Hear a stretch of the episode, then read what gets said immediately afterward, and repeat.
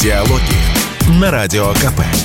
Беседуем с теми, кому есть что сказать. Приветствую всех радиослушателей на волне радио «Комсомольская правда». Меня зовут Алексей Иванов, и в эфире передачи «Диалоги». И сегодня в нашей студии официальный представитель МИД России Мария Захарова. Будем обсуждать все последние события на мировой арене. Здравствуйте, Мария. Здравствуйте. Сегодня ваше заявление уже оказалось на вершине новостных рейтингов. Вот я позволю себе зачитать несколько заголовков. Захарова призвала Лондон ответить на вопрос о переписке трассы Блинкина после подрыва Северного потока. Мария Захарова ждет ответа на вопрос, с чем покончила Лиз Трасс. Мария Захарова прокомментировала скандальную смс британского премьера. Если кто не в курсе истории, речь идет о сообщении, которое якобы экс-премьер Британии Ли Страс отправила Энтони Блинкину, это глава Госдепа США, через минуту после того, как э, вот совершена была диверсия на Северном потоке. И сообщение это в переводе на русский э, означало буквально следующее. Дело сделано. Вот что, неужели действительно так пошло э, прокололись англосаксы? Насколько в мире МИДе у вас есть уверенность, что за этой диверсией стояли именно они? Давайте по порядку. По поводу так называемых СМС, вы видите, что три дня, ну, примерно три дня, э, учитывая разницу во времени, мировая пресса, в первую очередь, конечно, британская, э, но вслед за ней мировая, была потрясена информация относительно того, что у Лиз Трасс, будут в тот момент, когда она была премьер-министром, взломали телефон. Мне, кстати говоря, на выходных звонили британские журналисты, прям непосредственно из Лондона. Не, не какие-то такие под видом британских, а непосредственно э, из Лондона просили прокомментировать, потому что очень э, кривенько зашла эта э, информация. Сразу же они дали, что это, конечно, российские хакеры. То есть мимо британской аудитории должно было пройти то, что же в этих самых материалах э, из телефона Листрас британскую аудиторию нужно было тут же вывести на след того, что это сделали русские. Удивительная, да, история. Ну, вы прочитайте тех же самых э, английских авторов, э, ну, мне кажется, шедевры детективов, э, Агата Кристи, все что угодно, Конан Дойл, да. Вообще всегда всех интересует, а что там в этих материалах? Понимаете? А, а уже вторично, откуда они получены, кто за ними стоит и так далее. Но это же было сделано все специально. То есть специально придерживали информацию о том, что телефон трасс был вскрыт, а они сами, британские журналисты, еще раз подчеркну, никакая не российская э, пресса, а именно британские журналисты с этим выступили. Они рассказали о том, что во время премьерства Ли Страс, вот активной фазы премьерства, был вскрыт ее телефон. Что там что-то такое было – но это все не важно, а важно то, что это сделали русские. Нет, минуточку, подождите. Если вы, британские журналисты, рассказываете всему миру о том, что ничего себе, британский премьер-министр был взломан, ну, возможно, это произошло задолго, до 22 года, судя по тому, что несла Листрас. Но, по крайней мере, ее телефон был взломан по, а еще раз подчеркну, данным британской прессы а, в 22 году, во время ее премьерства. Давайте разбираться, что же там такого. А, пошли сразу же какие-то утечки дальше о том, что... И, кстати говоря, они обратились ко мне, эти самые э, британские журналисты, я им прокомментировала и сказала все в открытую, не через какие-то там, знаете, источники или неназванных каких-то официальных представителей. Нет, все э, как, как есть, э, вышли даже цитаты. А дальше началось интересное. Все начали э, приводить э, какие-то цитаты из этой самой переписки. И вот, собственно говоря, за последние сутки э, начало циркулировать в интернет-сфере информация о том, что среди вскрытых, взломанных какими-то там нехорошими людьми, не знаю, или хорошими. Я не, не, не знаю, кто эти люди, не даю им квалификацию. Среди этого как раз то самое сообщение, о котором вы говорите, что якобы сразу же после совершенного подрыва, а теперь мы уже знаем и со ссылкой на западных э, экспертов, и со ссылкой уже э, на наших экспертов, о чем говорил президент России накануне, что это был подрыв, что это была намеренная э, история, я думаю, что юристы должны дать этому квалификацию, теракт, диверсия и так далее, подрыв. Ну, на мой взгляд, это очевидно теракт, а, потому что гражданская инфраструктура, намеренное ее, так сказать, э, изничтожение, конечно, это теракт. Но что сразу же после того, как это было сделано, Листрас отправляет сообщение а, значит, своему а, коллеге, госсекретарю США Блинкину, вот как вы и сказали, it's done. Еще раз подчеркну, эти данные цирк, начали циркулировать в, сред... в медиасреде. Что делаю я? Я задаю прямой вопрос Лондон. Отправляла ли премьер-министр Британии Листрас сообщение госсекретарю США непосредственно после подрыва газопровода с таким содержанием? Как вы думаете, что тут же делают западные средства массовой информации, которые у нас объявлены инагентами. Они тут же публикуют статью о том, что Россия распространяет фейк относительно сообщения, которое приписывается Листрас. Нет, минуточку. Мы никому ничего не приписываем. Мы ничего не распространяем того, в чем у нас нет уверенности. Мы спрашиваем. Мы официально увидев сообщение, задаем вопрос. Скажите, было это на самом деле или не было? И вот это все иногенство, вот эта вся шушера, которой много лет платят, и платят очень много, и за которым стоят спецслужбы Британии, США, начинают тут же клевать нас, что мы не имеем права задавать эти вопросы, потому что это фейки, ничего подобного. Это открытый, честный, профессиональный вопрос. Да или нет? Все. А теперь я напомню, как ведут себя британцы. Британский премьер-министр. Помните, была Тереза Мэй премьер-министром Британии? Как только она получила непонятно какие данные относительно того, что какие-то люди а, прогуливались где-то там в районе Солсбери, да, помните? Highly likely. Highly likely. Они очень похожи на тех, кто мог бы быть причастен к тому, что совершил атаку на Британию, ни много ни мало, с применением химического, боевого, отравляющего вещества, что она представила как чуть ли не нападение на Британию не где-нибудь, в парламенте своей страны. Она не задавала вопросы. Нет, она их сформулировала, кстати говоря, но она сначала обвинила нашу страну и сформулировала не столько вопросы, сколько предложения нам. Либо признаться, либо сказать, что мы не контролируем ситуацию. Вот это как раз фейк. А наш вопрос является прямым и открытым. Мы увидели эту информацию, мы уже вынуждены были несколько дней отвечать на вопросы британских журналистов относительно имевшего место с точки зрения британских медиа взлома телефона Листрас. И теперь у нас накопились свои вопросы. И сейчас мы задали только один из них.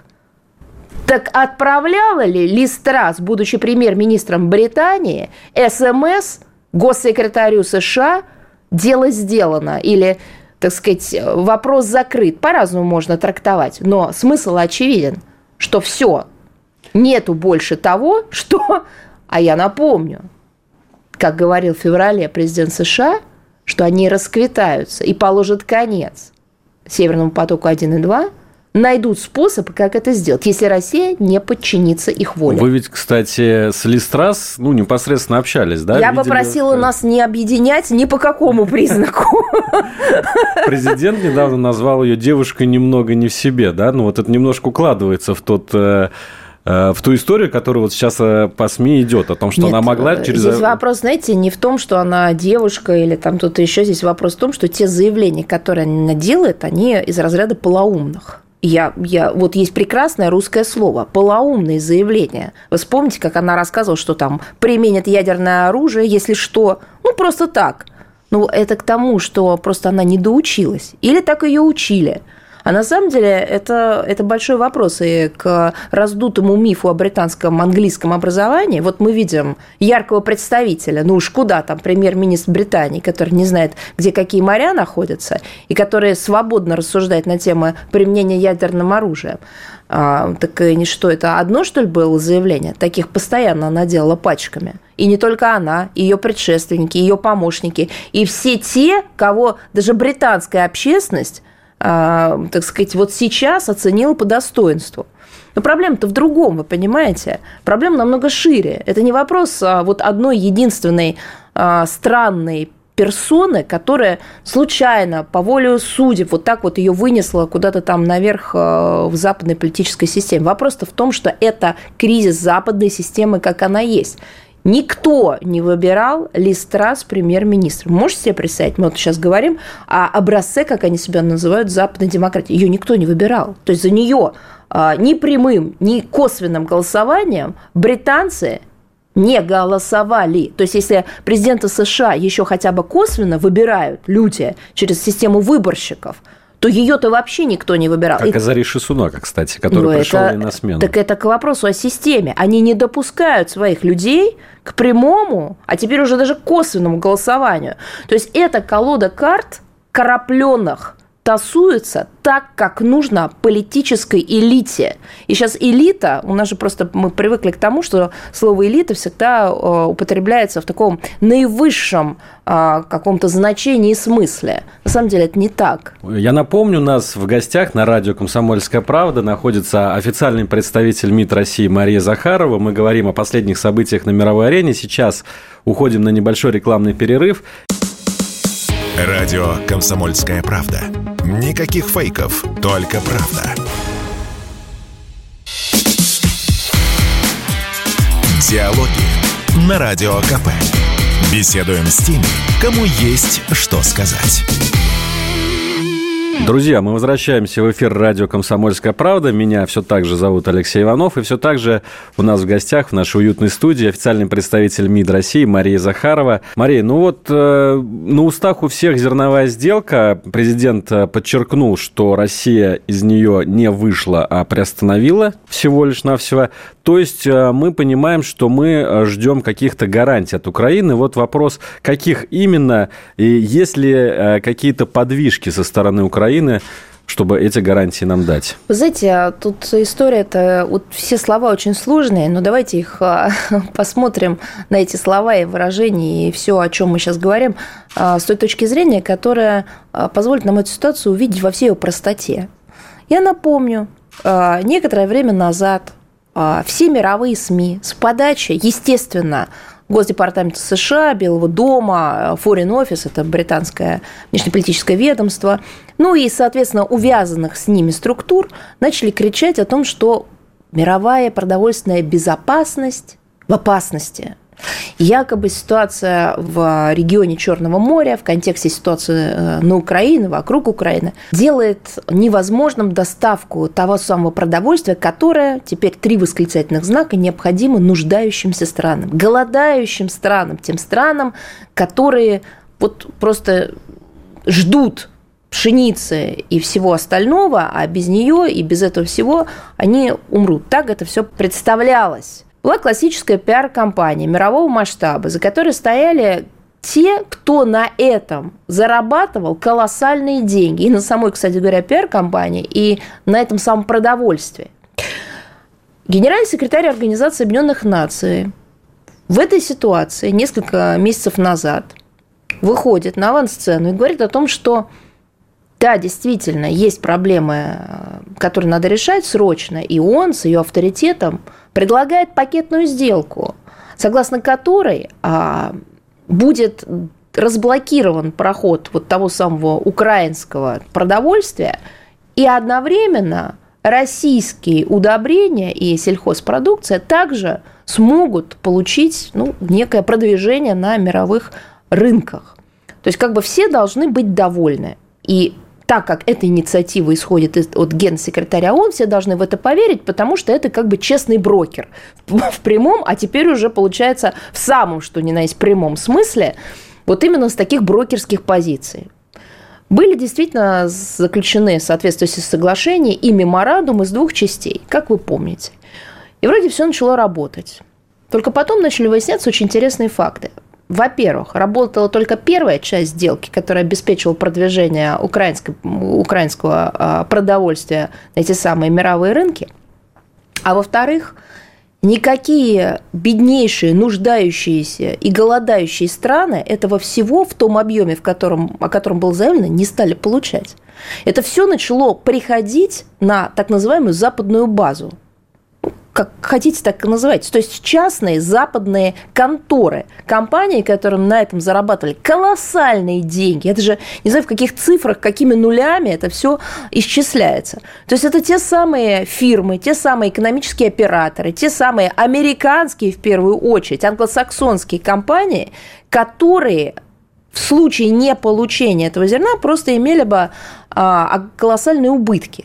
И дальше Наша страна, как я, а я напомню, что впервые эта тема была а, вот таким образом раскрыта президентом Российской Федерации в ходе форума во Владивостоке, помните, наверное, да, который, а, когда а, глава российского государства с трибуны перед а, такими же, кстати говоря, экономическими операторами, только из Азии, в том числе и азиатскими странами ведь прикрывались, когда говорили о кризисе продовольствия, не только азиатскими – честно и открыто сказал, что это все походит, похоже на глобальную мировую махинацию, когда под видом гуманитарной операции, я напомню, именно так это все преподносилось, всех втянули в операцию коммерческую, но это разные вещи – и что это все не так, как преподносится, к сожалению, в том числе и Организации Объединенных Наций и ее соответствующими структурами.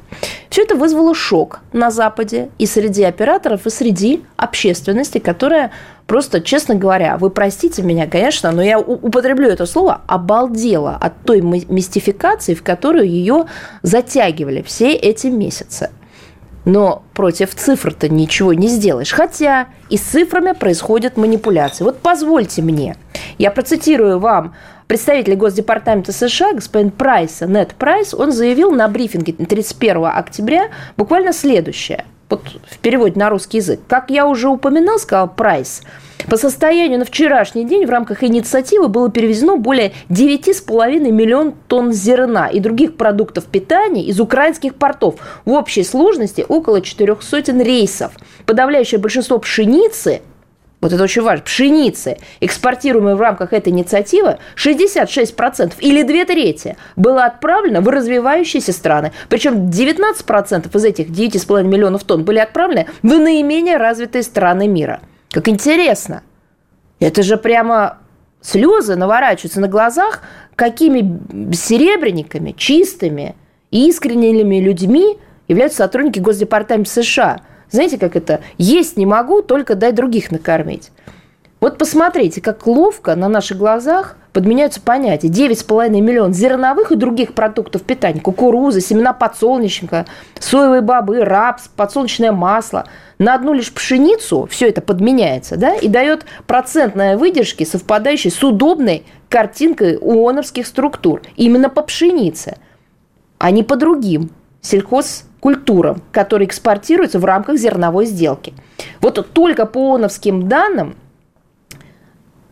фигурирует немного другая цифра объема экспорта именно пшеницы из Украины в рамках реализации зерновой сделки. Это 2,3 миллиона тонн или 30% от всех подставок, а не 9,5 миллионов, как об этом говорил Прайс. Прекрасно, правда? А про распределение остальных 7 миллионов тонн продовольствия Прайс вообще ничего не хочет сказать. А надо было бы...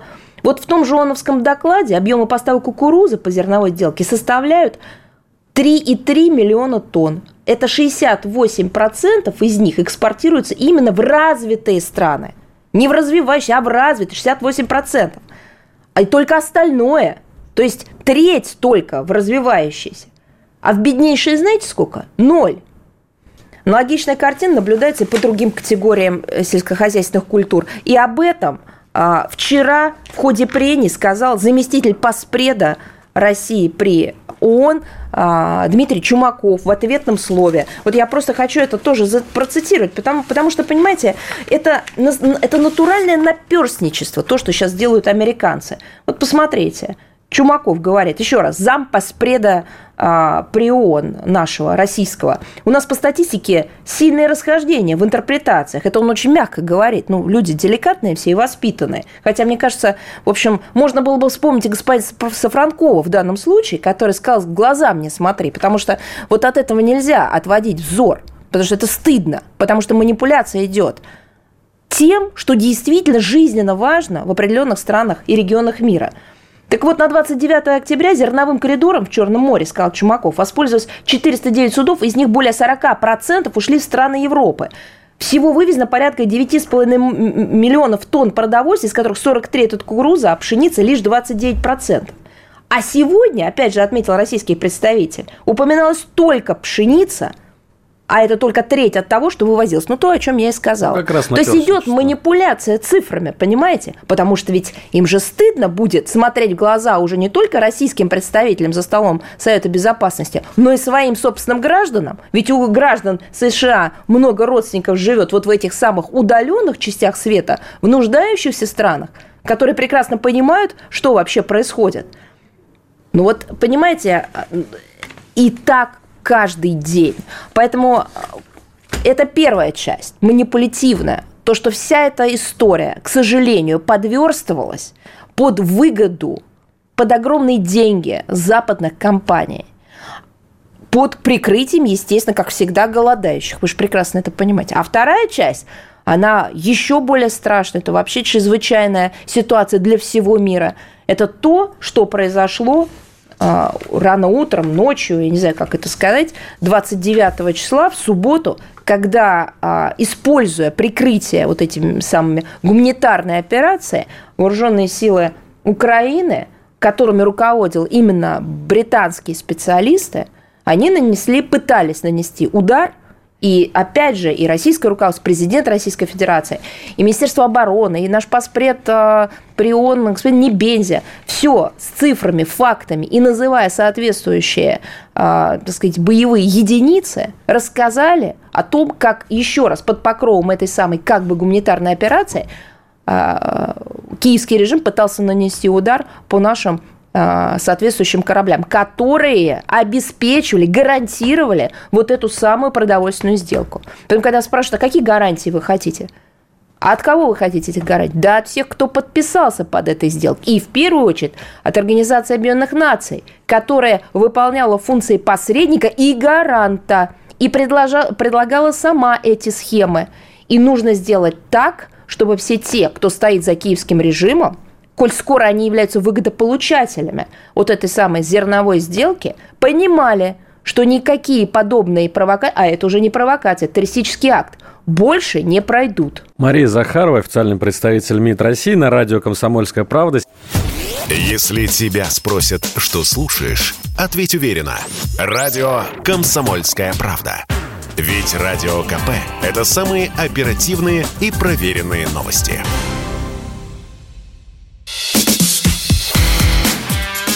Диалоги на Радио КП. Беседуем с теми, кому есть что сказать.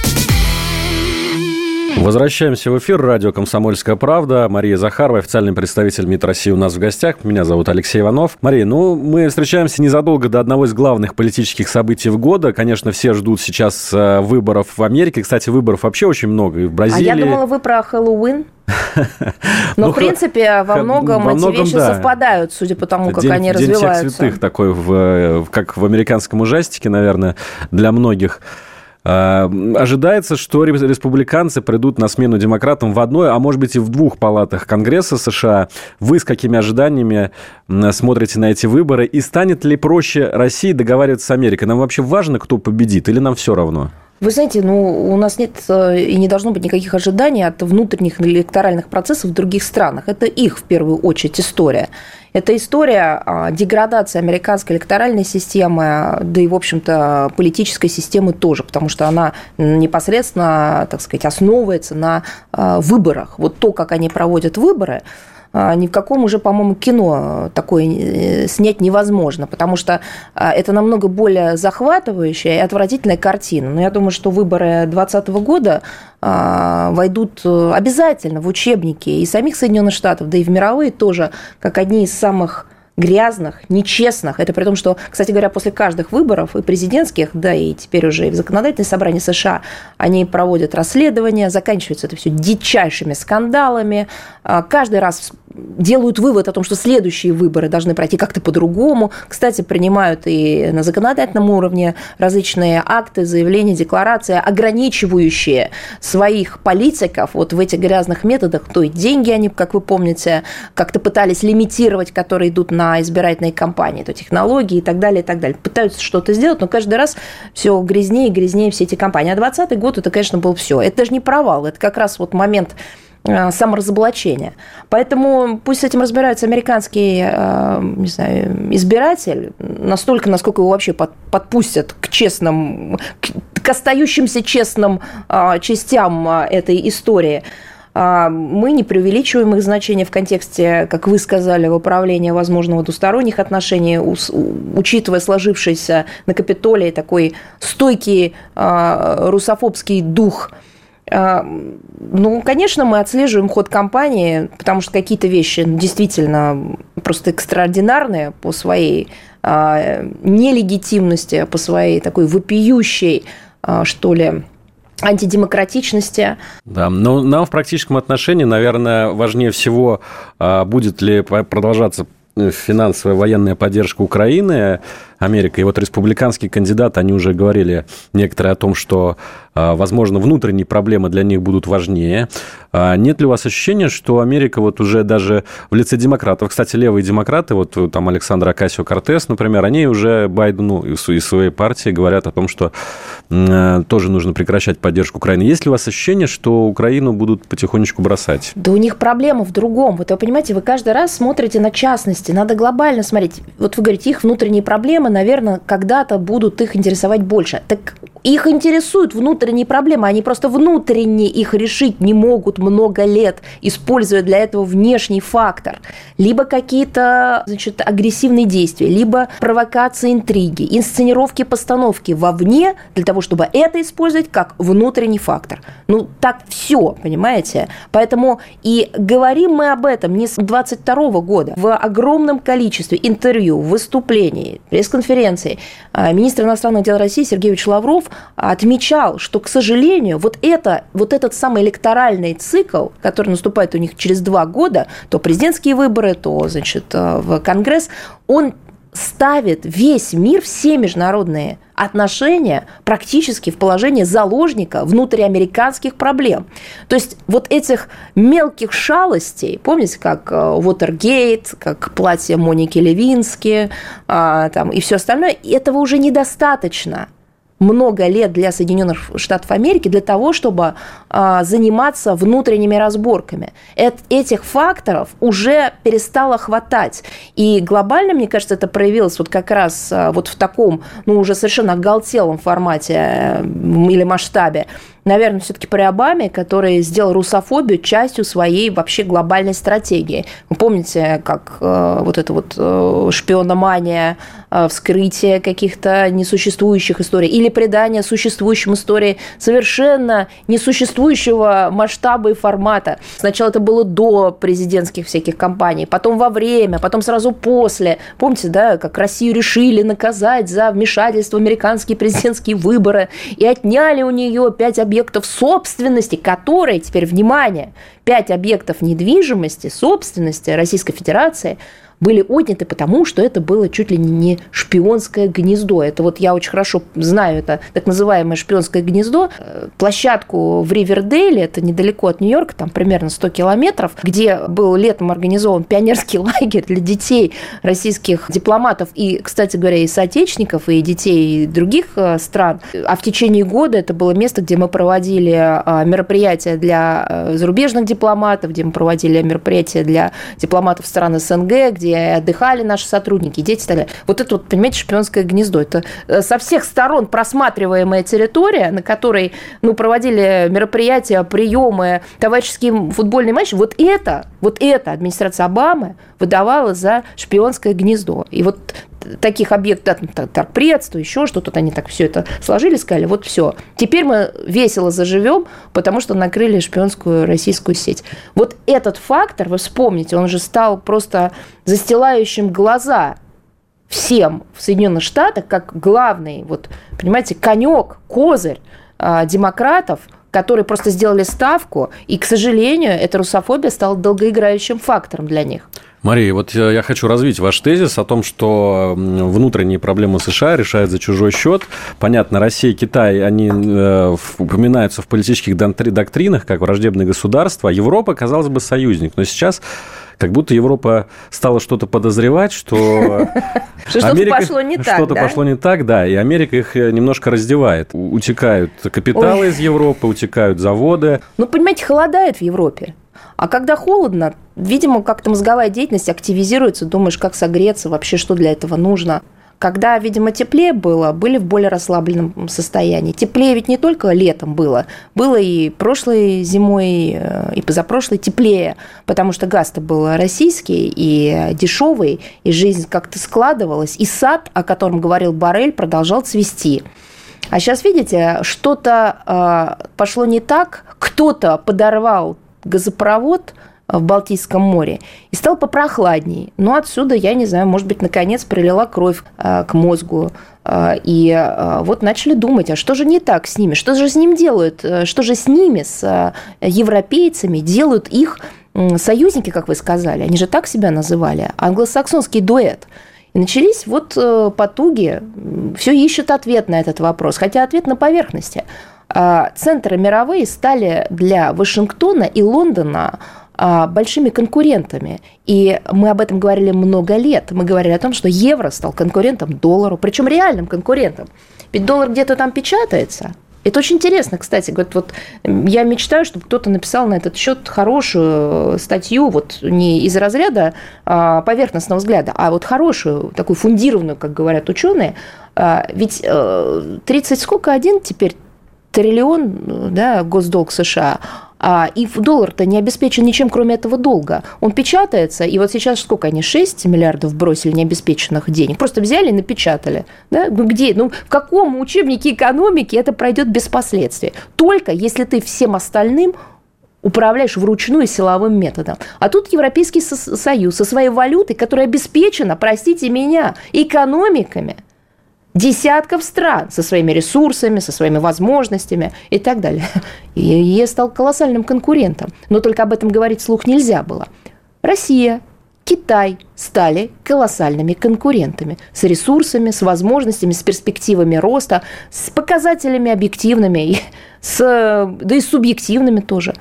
И вот поэтому Россия и Китай объявленные были главными угрозами, ну, как они всегда называют, угрозами – а Евросоюз просто стал фактической угрозой. Вот, собственно говоря, игра про это у Соединенных Штатов Америки. И вот вам ответ на вопрос, почему Британия покинула Европейский Союз.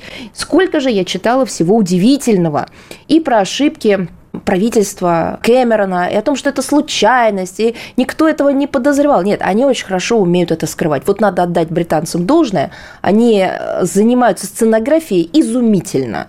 Вот все, что касается инсценировок, вот помните, да, от там, из Солсбери и, собственно говоря, выхода из ЕС, блестяще разыгранные партии с точки зрения внешнего восприятия. То есть в данном случае на высшем уровне все сделано. Но, ну, мы все прекрасно понимаем, зачем это было сделано. Потому что был долгосрочный план того, как нужно снизить э, темпы роста и развития Европейского Союза, отбросить его как конкурента на много-много-много лет назад, для этого нужно было лишить их главного, о чем сами же ЕСовцы и сказали, ресурса дешевого и надежного, коим и был российский газ. Вот это все они исполняли. Только э, если еще республиканцы более-менее пытались это сделать а, политическими методами, да, угрозы, шантаж, угрозы, шантаж, не уверен, что все-таки политические методы, но так или иначе, как-то они пытались это э, как-то все закамуфлировать то при демократах просто вышел Байден э, и Нуланд вдвоем в феврале 22 года и сказали, да ну хватит уже с этим серным потоком нянчиться, мы все равно закроем этот проект, чего бы нам это, как они сказали, любыми методами, так или иначе. Вот и все. Мария Захарова, официальный представитель МИД России. Радио «Комсомольская правда». Мы быстрее телеграм-каналов.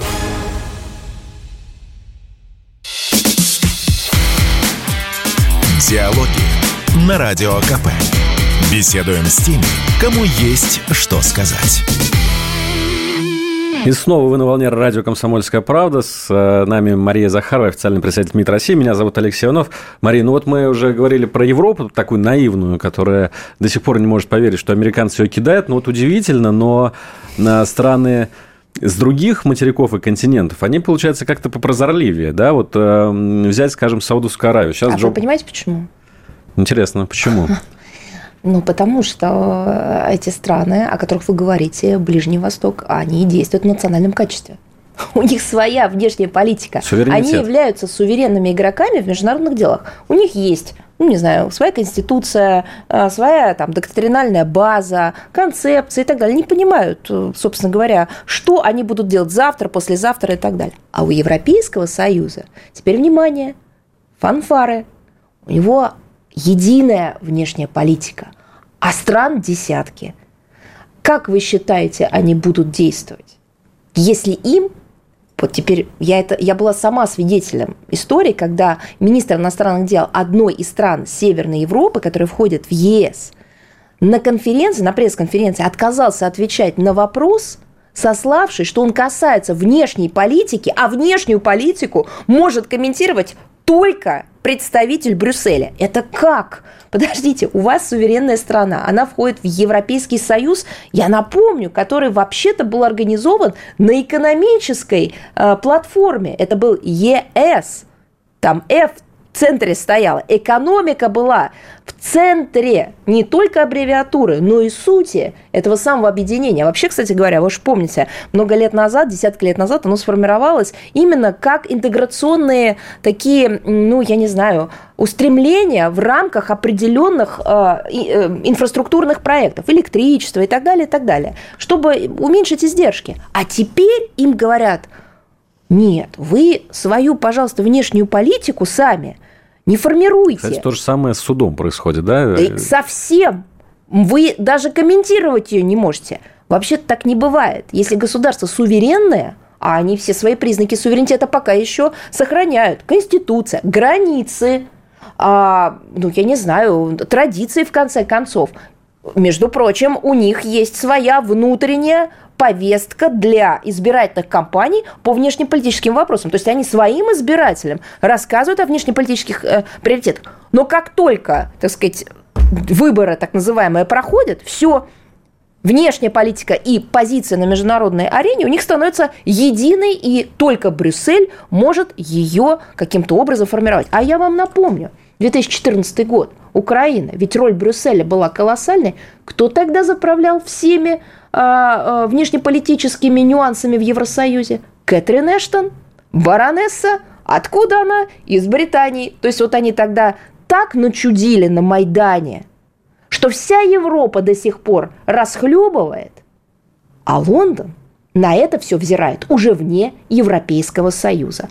Вот и все. Поэтому страны, которые всю жизнь э, ну, получали если не сказать слово огребали от э, западных демократий за то, что они не имеют возможности проявлять себя как свободные, не слушают свой народ в том объеме, в котором нужно, не являются той степени или э, как это как это было той свежести демократии, которой нужно, перефразируя Булгакова, э, оказались-то намного более демократичными и намного более суверенными и самостоятельными, отражающими реальную волю своего народа в международных делах, нежели старая Европа. А я сейчас под старой Европой подразумеваю все, потому что ну, так оно и есть. Они не самостоятельны. Вот поэтому Европейский Союз теперь думает – как им жить дальше, это же не вопрос... Э, э, там про людей давно никто не думает. Как они будут э, топить, чем они будут греться, как они будут...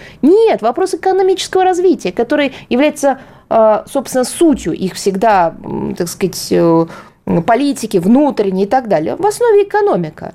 У них это, это, это так в демократиях. Вот все строится вокруг капитала. Западная демократия, они только про это. Все остальное это надстроечные там вещи, базисные, экономические. Как они будут развиваться? Вот этот вопрос. И они вынуждены были признать внутри себя, ну так получилось, что об этом узнали все остальные, они об этом сказали, что нам теперь в Европейском Союзе нужно будет понять, как выстраивать свое экономическое развитие с учетом того, что все вот эти фьючерсы, они теперь не актуальны. То есть вот эти будущие планы на ускоренные темпы или хоть какие-то темпы развития, они несостоятельны, потому что нет главного, нет ресурса. Вы спросите, а как было раньше? Ну как? Ресурс всегда находился. Они его брали просто из колоний. Всю жизнь, ну, под всю жизнь, я понимаю, столетиями они брали необходимые им дешевые, да какие там дешевые, бесплатные ресурсы из своих колоний – вывозили их, использовали и на этом развивались. Так и получился цветущий сад, о котором сказал Барель. А теперь вот этот цветущий сад поливать нечем. А весь мир остальной Барель назвал джунглями. Вот да. эти самые джунгли Это... сейчас... Вы знаете, я хочу вам сказать, удивительно, в удивительное мы время живем. По-настоящему. Времена были тяжелые, интересные, увлекательные, разные. Но сейчас это удивительно, потому что и, дел... и вы понимаете, за них такое бы мы и не придумали. То есть мы бы не смогли настолько их вывести на чистую воду, как они сами себя выводят в своем разоблачении. Вот так признаться в том, что это самая колониальная логика, логика того, что есть метрополии прекрасные, замечательные достойные, а есть все остальные, ну, как вот сказал Барель, так никто бы не сформулировал. Кто ему это написал? Сам ли он это придумал? Я не знаю. Это загадка загадок. Но он это сказал. Он это сказал, что они там, вот этими пара десятков стран, это прекрасный сад, а остальные 200 стран или там 100 с чем-то, 100 под, под 200, все остальные это, знаете, так, джунгли, дикие. То что такое джунгли, да? То, что не подвержено цивилизации, то, что не оккультурено, то, что дико и так далее. Но они, правда, получили за это реакцию всего международного сообщества, каялись, там, ну, как пытались. сейчас, да. Ну, а теперь уже, да, куда? Теперь уже все, все уже эту... Это, эта фраза, поверьте мне, уже вошла в историю. Вот мало какие э, тезисы вот так ложатся э, в исторический контекст и так надолго в нем будут находиться, как эта фраза Барреля. Кто ему это придумал? Это, это, это шедевр. Мария, но в, немного у нас времени осталось, буквально три минуты. Не могу не задать вопрос э, о том, что больше всех, наверное, волнует. Э, будут ли когда-то переговоры с Украиной? Да, понятно, что люб, любой конфликт рано или поздно заканчивается за дипломатическим столом. Вам это известно лучше всех. Когда Украина будет готова и каким компромиссом готова Россия, или мы компромиссом не готовы? Вы знаете, все-таки я считаю, что сейчас нужно говорить о ну, том, что есть на Земле в первую очередь о, о логике, о здравом смысле, о тех базовых ценностях э, э, человечества, которыми мы все руководствуемся. Ну, по крайней мере, я сейчас говорю о нас, о, о нашей стране, которую, кстати говоря, вот в этой части, в части вот этих ценностей поддержит большинство мира. Большинство. И да, действительно, в руках меньшинства западного сейчас действительно сконцентрированы основные медиаресурсы и основные финансовые во многом, ну, может быть, не основные, но огромное количество финансовых э, ресурсов, за счет которых они и формируют это восприятие ситуации, в том числе вокруг Украины. Но мы же увидели фантастическую реакцию тех, кого на Западе называют джунглями. Самостоятельную, суверенную, достойную, честную и смелую. И смелую не потому, что их запугивали только, да, и говорили, если вы сейчас э, поддержите Россию, мы вам там экономику обрушим. Ведь многим говорили по-другому. Им говорили, если вы сейчас э, займете антироссийскую позицию, мы вам поможем выйти из тех сложностей, в которых ну, вы объективно находитесь или еще как-то. Они не подались ни на то, ни другое. Посмотрите африканский континент, посмотрите Азию. Не ту Азию, которую представляет э, э, Япония, а настоящую Азию. Вот не, не площадку для американской базы, не тех людей, которых, которые забыли, кто их бомбил ядерным оружием, и приписывают теперь ядерную угрозу нам на церемониях юбилейных, или, ну, юбилей здесь не подходит, годовщине трагедии в Хиросиме и Нагасаки, они ведь говорят не про Америку, говорят про нас – нет, не та Азия, а настоящая, которая верна своей истории, своим ценностям, общечеловеческим ценностям. Как они сказали Всем остальным нет. Мы сами решаем, как и с кем мы будем общаться. Так вот, э, собственно говоря, возвращаясь к вашему вопросу, вот это сейчас самое главное, правда. А, и то, что происходит, имеет колоссальное значение для не только, знаете, вот, э, вот просто таким сухим словом, или, может быть, даже не сухим, исторический контекст. Это важнейший этап, ключевой, наверное, этап развития человечества не в эту только эпоху, не на стыке двух веков, не в продолжении истории 20 века, а в принципе.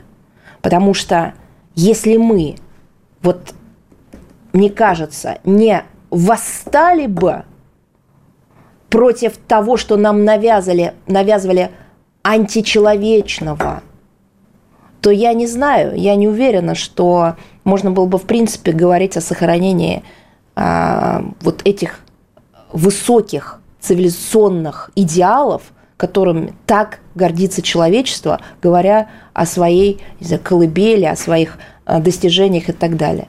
Вот это вот сейчас самое главное, мне кажется. Спасибо большое. Ну, на этой высокой ноте у нас заканчивается эфир. Я благодарю Марии Захаровой, официальный Спасибо представитель вам. МИД России, была в студии радио «Комсомольская правда». Диалоги на Радио КП.